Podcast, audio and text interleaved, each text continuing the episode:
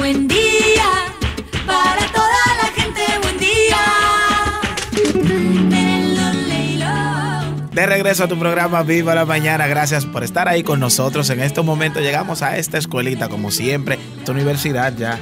Fue bautizada como universidad, Xiomara. Bueno, estamos Porque pasando Es catedráticos que vienen acá. Eso así. que sí. Hoy, hoy vamos a aprender de una disciplina que Ay. le gusta a Maciel. Además, ¿sabes qué nos corrigieron? Escuelita, no, universidad. Universidad, exactamente. Así es. Pero a Maciel le gusta este tema. Ay, se me me- es- me- Es una bailarina nata, nada más le gusta bailar. Sí, yo soy No, Sobre todo con eso. bachata. No, sobre todo, señores, que vamos a hablar de un tema importantísimo, interesantísimo, señores, la música. Así es. El lenguaje universal. eh, ¿Qué decir? El alma de los pueblos, dirían los poetas también. La música es fundamental. Es fundamental. Hay cuántas cosas desarrollan los niños en el ser humano, cuán terapéutica es. Tenemos un profesor aquí, Así es. un invitado especial, que él es el, bueno, trabaja en el Conservatorio Nacional de Música como docente allí, con una experiencia de 32 años, hablando fuera de micrófono, por eso es, mire, máster, doct- doctorado, todo lo que usted quiera hecho ahí ya. Qué bien. Señores, vamos a hablar hoy sobre precisamente la música como una herramienta educativa. Vamos a darle un aplauso a nuestro invitado. Bienvenido, Julio César Matos, a. Viva la Mañana. Muchas gracias por la invitación. Qué bueno. Eh, ¿Cómo tú defines la música y qué ha significado esta para tu vida, Julio César? La música es una disciplina, es una de las bellas artes que tiene como propósito y como fin enriquecer el alma. No el arma, no. El, alma. alma. ¿Y por qué mencioné el arma? Porque también la música sirve para evitar que más armas salgan a la calle y puedan lesionar la vida de los ciudadanos. ¿Por qué? Porque cuando nos ocupamos de esta tan noble tarea de enseñar a los alumnos y que se preparen para que puedan desarrollar su talento, no hay tiempo para pensar en cosas que sean nocivas para la sociedad. En tal virtud, la música es un elemento, un componente, una disciplina que ayuda a enriquecer el espíritu y convierte a esa persona en un ser humano como debe ser, no en una máquina como eh, podría ser si no está incluido en una de las bellas artes. De hecho, quiero decirles de que algunas universidades de los Estados Unidos, si usted piensa estudiar una carrera tradicional, llámese ingeniería, llámese derecho, le exigen primero dos años técnico de artes, sea música, sea pintura, sea danza, la que sea. Precisamente buscando que sensibilizar al ser humano, que no se convierta en un robot, para que pueda entonces tener esa sensibilidad para las situaciones que se le presentan. Y la música es una de ellas que ayuda en ese sentido. O sea que si tú tienes un- un- una guitarra en tu mano, tiene un arma poderosa. Un arma para sensibilizar. Si tienes el piano, si tienes el bajo, el contrabajo. Son armas para sensibilizar, porque, eh, instrumentos. Xiomara, estuve leyendo que, que la música pues ayuda a conocer nuestras emociones. Muchas veces si oímos un merenguito, pues entonces uno se pone como más animadito. Y eh, de hecho también cuando viene una canción que quizás es la que usted escuchó desde pequeña y le ayuda a como a encontrarse con este pasado que hoy lo tiene como así me- medio de frente y ahí entonces vienen esos recuerdos positivos que en ese momento le ayudan a usted a... Sí, pero también la música sirve para eh, sanar alguna patología, sobre Ah, todo sí, psíquica, la- así sí, como musicoterapia. musicoterapia. Hay muchísima, eh, eso no está en discusión. Ajá. Hay unos terapeutas musicales que se encargan de precisamente, sobre todo con los niños eh, que tienen autismo, eh, tratarlo con ciclo de, de- de musicoterapia y los resultados han sido fabulosos. Fabulosos. Sin duda, entonces la música influye eh, en las personas, eh, moldea, ¿verdad? O sirve para moldear. Y desde pequeño se utiliza y, y sobre todo para esa parte también de, de- de la salud. Háblenos un poquito cómo se da esa influencia de la música en, en las personas di- directamente, porque es un debate de la gente que dice, pero nadie sale a atracar después de escuchar una canción, si habla de atraco, etcétera, pero sí eh, sabemos que sí ejerce una influencia, Influencia. la música como tal. Uno habla de la música popular, pero aquí estamos hablando ya de música en sentido general. Sí, sobre todo la música académica. Cuando hablamos de la música académica, aquella música que ciertamente se ha estudiado en una academia o en un conservatorio. Claro. Y entonces en ese sentido eh, hay una instrucción básica que ayuda al individuo, al estudiante, a formarse en las humanidades, en la parte humana, que no hay espacio para hacer otra cosa más que las cosas buenas eh, de su entorno social. Y por ende, entonces la sociedad se va a beneficiar de ese sujeto que ciertamente viene con una formación. Lo único que nosotros necesitamos es más conciencia de parte de las autoridades, sentido general, más apoyo, que se le que se incentiven las academias en- que en muchos lugares están en una situación deprimente. Sí. Eh, o sea, darle un poco más de carácter a esa parte y eso es una parte, digámoslo así, que preventiva para, para prevenir el foco de delincuencia en el futuro. Ciertamente. Lo evita y eso está comprobado. Eh, también es importante que ustedes sepan de que no es solamente para eh, evitar ese tipo de cosas, sino también como una instrucción más eh, desde el punto de vista cultural y su formación, porque solamente no basta la formación, eh, eh, digámoslo así, convencional para que un individuo esté plenamente formado, sino que necesita formarse de manera integral. Es decir, en las artes. No necesariamente tienen que ser música, puede ser escultura, puede ser pintura, puede ser danza, puede ser teatro, en definitiva, artes. Y es precisamente eso lo que con eso, con eso que se combate ese tipo de, de cosas que puede ser muy dañino para la- nuestra sociedad. ¿Cómo influye la música en el desarrollo de los niños, sobre todo en esa primera infancia, para su aprendizaje? Claro, está comprobado científicamente que escuchar sobre todo música de Mozart eh, ayuda a, eh, a otras tareas académicas, a, resolver los ejercicios, por ejemplo, de matemática, de química. Se han hecho laboratorios y se han tomado muestras de estudiantes eh, pequeños y ya de otras edades. lo han puesto a escuchar música de Mozart durante un tiempo y luego se le han puesto eh, problemas matemáticos a un grupo que sí escucharon y otro grupo que no escuchó Mozart. Y el resultado fue fabuloso con relación a lo que ciertamente ya habían escuchado. Tú, tú sabes, Eh, Xiomara, que yo doy testimonio de eso que le acabo de decir, porque yo recuerdo que antes eh, yo siempre estudiaba con música. Con Ujú. música yo tenía que estudiar así. Y entonces murió una hermana y en casa no se podía poner música. Xiomara, ¿tú te crees que pasó con un examen de ¿Qué historia? pasó? Le probé, porque no estudié así. Y cuando entonces a mami la llaman y le dicen, mira, ya reprobé ese examen, mami tuvo que prender el radio, buscó una caja y metió el radio en la caja, le tiró ropa y me puso allá al ladito a estudiar. Y ahí tú Porque sin música no podía yo estudiar. aprendiste lo que tenía la lección para el Así examen. es, entonces doy testimonio de eso que dice Julio César. Pero realmente. además eh, hay, eh, hay mucho talento que anda por ahí, uno no sabe. Entonces, ¿cómo uno sabe cuando llegan a la escuela? Entonces uno lo puede formar y posiblemente esas personas sean músicos ya profesionales que van a trabajar en orquestas populares o en la orquesta sinfónica o en cualquier otro lugar. Julio César, tú que tienes tanta experiencia eh, con estudiantes, cuando, ¿qué característica tú le ves a, a un estudiante que dice, mira, a él se va a dar bueno en esto, o a él le gusta la música, o tú vas a saber hacer tal cosa? Así, hay una cosa muy importante en cualquier disciplina o cualquier ciencia o cualquier, y voy a redundar, y es la persistencia en la disciplina. La disciplina vence a la inteligencia y vence al talento. ¿Qué quiero decirles? Que si el muchacho, además de tener talento, tiene disciplina, vas a llegar a cumplir su meta que se ha propuesto. Aunque no la diga, pero él en su mente, en su mente tiene una meta. Y él la va a cumplir. Paso a paso la vas a cumplir.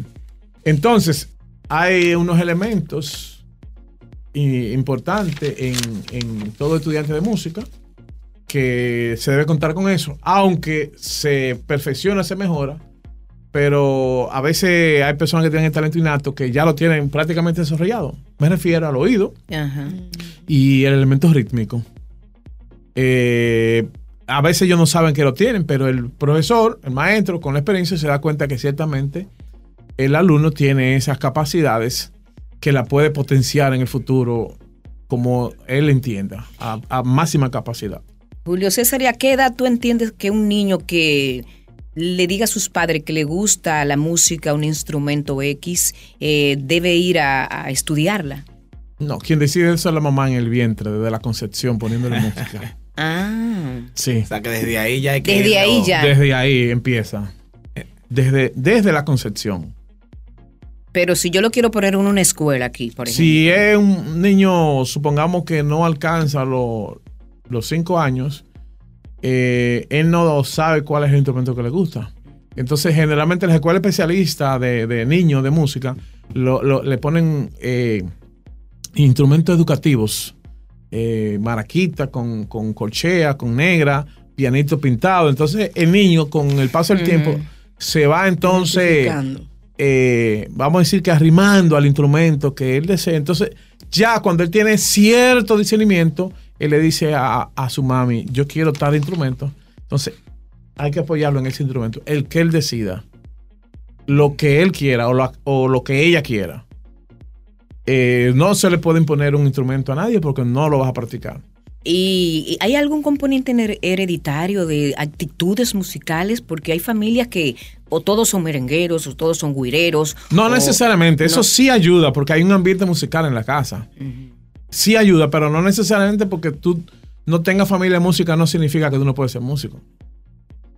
Porque hay, y, y el primero que, que, que era músico, ¿de dónde? ¿De dónde surgió? Ajá.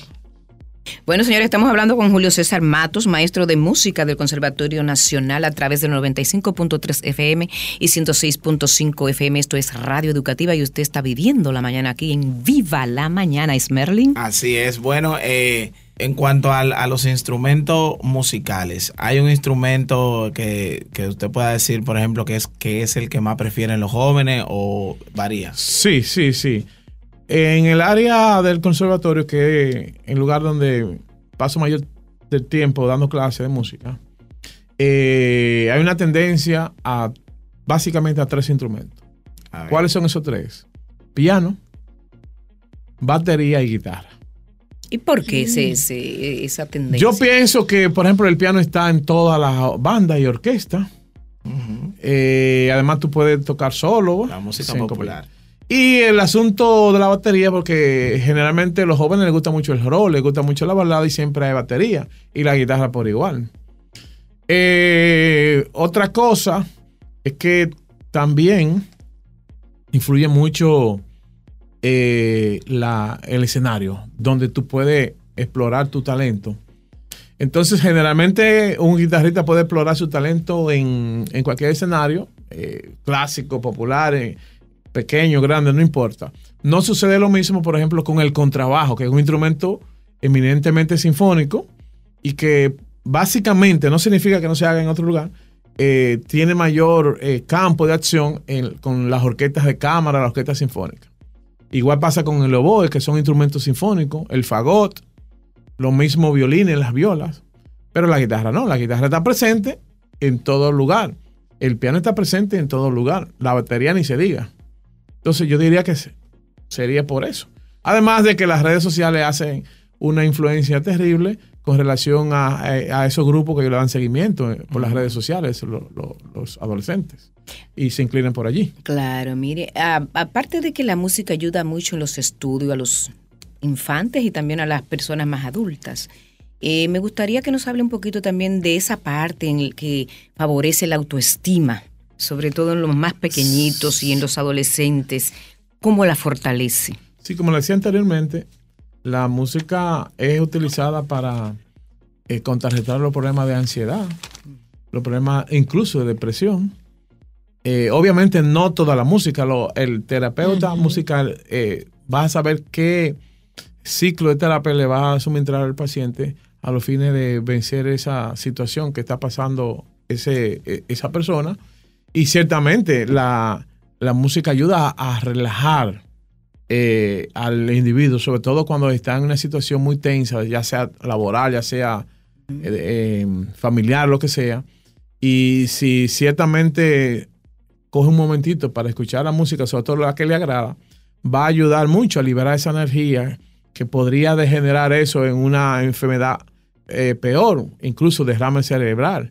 Podría, un alto nivel de estrés puede provocar un derrame cerebral, pero si lo contrarresta con, con música, sobre todo la parte ya eh, íntima en su habitación, y, eso lo va a ayudar entonces a liberar esa energía que podría entonces eso degenerar en, en una situación muy catastrófica para él y su familia.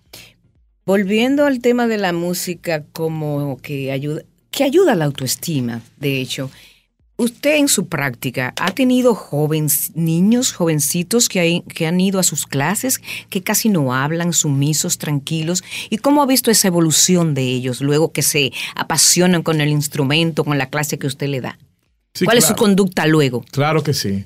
Eh, como experiencia le digo de que realmente he tenido alumnos que yo, he- yo he pensado que eran mudos. Ah, Sin embargo, cuando empiezan a interactuar con los demás eh, eh, pares, con sus compañeros y con el mismo profesor en el ámbito de la música, entonces ellos van sacando ese potencial que tienen y realmente se sienten que están en el lugar correcto y empiezan a, em, a liberarse quizá de esa, de esa timidez que tienen, que, que, que en otro lugar no lo pueden hacer. Y eso solamente lo hace con la magia de la música.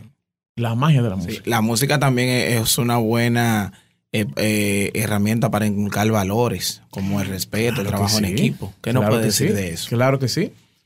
Eh, la música académica, la que se estudia, el hecho de estudiar en sí amerita de que tú tengas un respeto por eso y hacia el profesor que te está impartiendo la disciplina. Entonces, lo- la, la misma tarea que conlleva hacer los ejercicios musicales tiene implícitamente un respeto al, al mismo oficio de la música y también a los congéneres, al profesor y esa cosa. Claro, usted habló ahorita también de la disciplina y de Sí. todos esos. Yo les decía así, ciertamente que la disciplina vence a la inteligencia. Entonces la música también te enseña a ser disciplinado. Y eso entonces al final va, te va a redundar en, en beneficio tuyo en tu vida allá fuera de, de- de lo que es tu vida normal, de- digamos que no sea música, porque no siempre tú vas a estar en un ambiente musical, sino que tú es. vas a compartir con gente que no son músicos, pero entonces tú te vas a distinguir de los demás con un comportamiento incluso más, eh, digamos así, más eh, correcto que quizá otra persona, porque la música te ayuda en ese sentido. Julio, Sin lugar a dudas. Qué bueno, Julio César Mato, qué bueno conversar con usted. A mí me encanta la música. Eh, ¿Qué instrumento le apasiona a usted, aparte de lo que sabes? eh, ¿Cuánto sabe, to- sabe tocar? ¿Cuántos de los instrumentos y cuál es el que más le apasiona? Yo toco dos, el piano y la puerta de mi casa. ¿Cómo Dos. le va con el piano? Yo soy pianista de, de profesión, me gradué de piano. Eh, todos los instrumentos son difíciles y el piano no es la excepción. Incluso la guira es difícil. ¿eh? Mm. Sí, todos los instrumentos son difíciles. Ne- Se necesita de, de dedicación. El piano es un instrumento yo, que yo le digo que, que es un instrumento que, si bien es cierto, es mi, mi, mi, mi amigo de siempre, mi, mi, mi compañero, sin embargo es ingrato. ¿Por qué? Porque, a ver, Sí, porque el piano, cuando tú dejes de practicarlo un día, parece, pareciera que tú tienes 100, 100 años de no le poner la mano a- Mm. al instrumento. pierde la forma. Sí. Entonces eh, hay que tener disciplina y saber que siempre hay que practicarlo el piano. No importa el día que sea, a la hora que sea hay que practicarlo. Siempre hay que practicarlo. Eh, pasa con otros instrumentos, pero como yo soy pianista, la situación me da con el piano y, y doy Sí. testimonio de ello. Eh, siempre, aunque sea antes de irse a la cama, hay que dar una tocadita. Diario. Diario. Bueno, eso es disciplina. Eso es disciplina. Por eso te disciplina la música también. Eh, Sí. Julio, un- una pregunta que hace mucho, eh, así uno la analiza, pero es bueno hablarla con personas que saben de música. Eh, uno ve la música urbana, por ejemplo, que se apoya mucho de elementos mm, tecnológico para hacer música. ¿Cómo se ve el futuro de la música eh, en cuanto a, a esa parte instrumental que quizás en ese tipo de género no, no brillan tanto o más brillan por su ausencia que otra cosa? Yo s- no soy conservador, yo soy liberal. Eh, Lo que quiero decir es que yo no estoy cerrado a ningún género. Sin embargo, en el caso de ese género que usted menciona, pienso que se debe mejorar en cuanto al contenido literario, que en Las algunos casos son letras. letras muy vulgares, que Sí. son muy nocivas a la sociedad.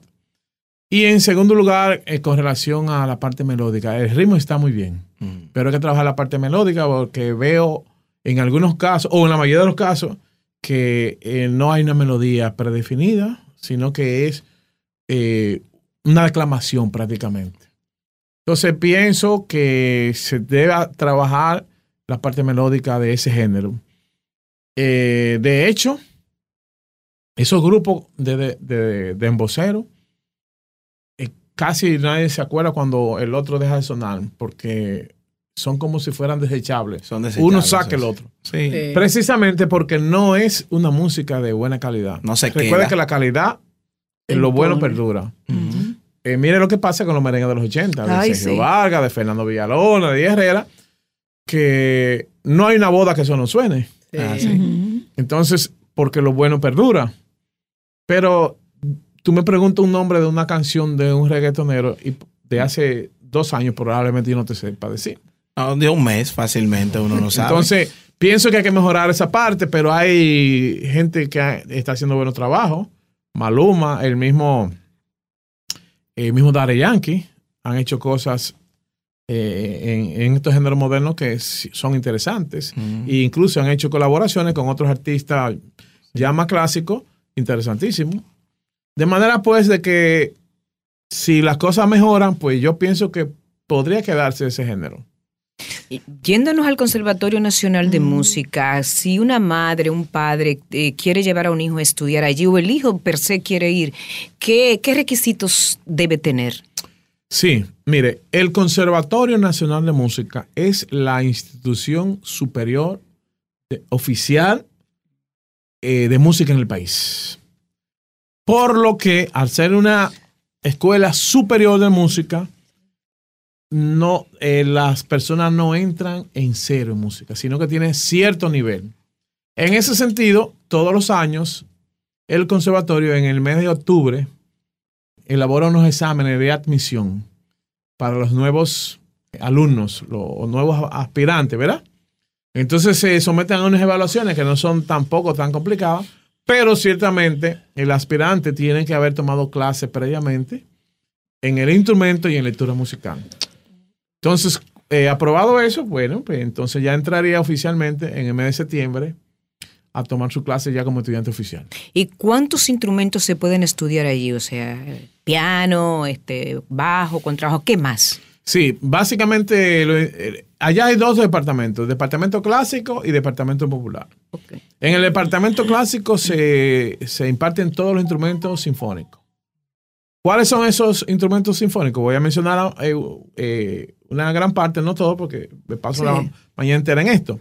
Violín, cello, contrabajo, flauta, clarinete, eh, tímpani, etcétera. Esos son instrumentos sinfónicos, lo que requiere la sinfónica. Por ejemplo, cuando un maestro se jubila de la sinfónica o deja de pertenecer a ella por cualquier otra razón, entonces se supone que el conservatorio le va a suplir esa falta a la sinfónica de ese, de ese violinista, de ese flautista, de ese trompetista. Una pregunta ahí mismo, ¿un maestro de la sinfónica tiene que dominar todos esos instrumentos? No, el que toca, Mm. Ah, el que toca. le basta el que toca. Pero ese oído debe estar muy agudo, Afinado. Sí, y bueno, afinado. La práctica hace el monje. No, ok. Sí. Y en el popular, en la parte popular. En la parte popular, entonces, eh, el piano, la guitarra, la batería, Oh. la batería, el contrabajo. eh, incluso allá hay. Allá ¿La hay- la güira, allá El se- acordeón. el acordeón no, porque ya allá no se da el acordeón porque no hay. Ese no es un instrumento que está dentro del programa de la enseñanza. Porque no es un instrumento demandable allá. Mm. Y no, y no hay profesor de, de- de- de ese instrumento.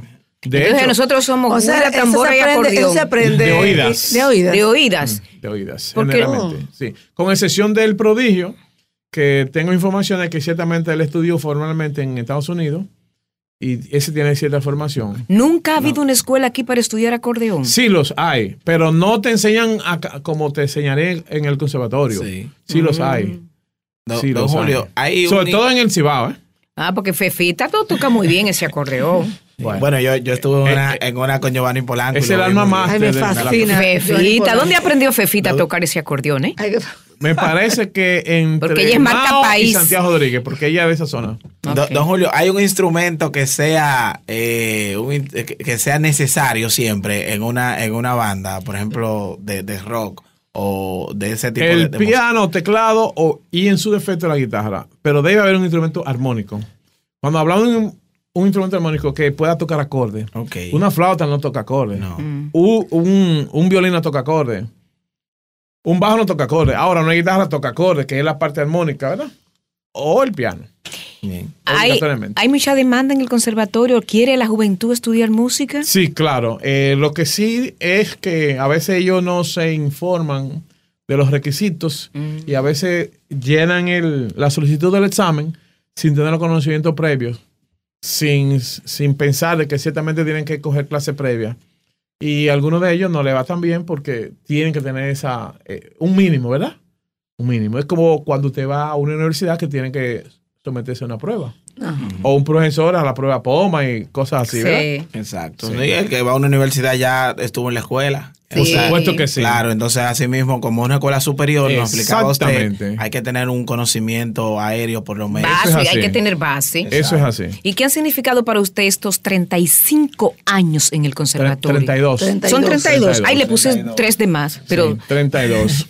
Yo tengo 55 de edad. Si ustedes restan, podrán determinar a qué edad entré. Más de- más- Al 23. Entonces, eh, mucha. Mire, por mi- mis manos han pasado miles y miles de estudiantes.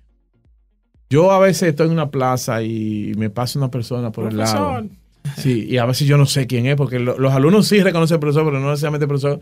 Es que uno ve tantos y tantos y tantos. Mire, el conservatorio es una familia. Es una familia. Es una familia. Eh, cuando usted entra allí, allí uno se olvida de que de los problemas cotidianos.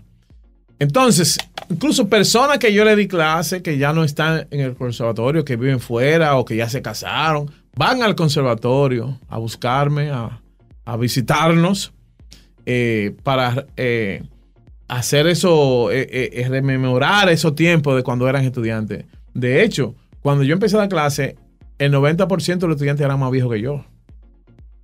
Y a veces tenemos esos contactos y algunos de ellos somos amigos ya fuera de las aulas, eh, incluso clientes míos en el área jurídica. O sea, un mundo.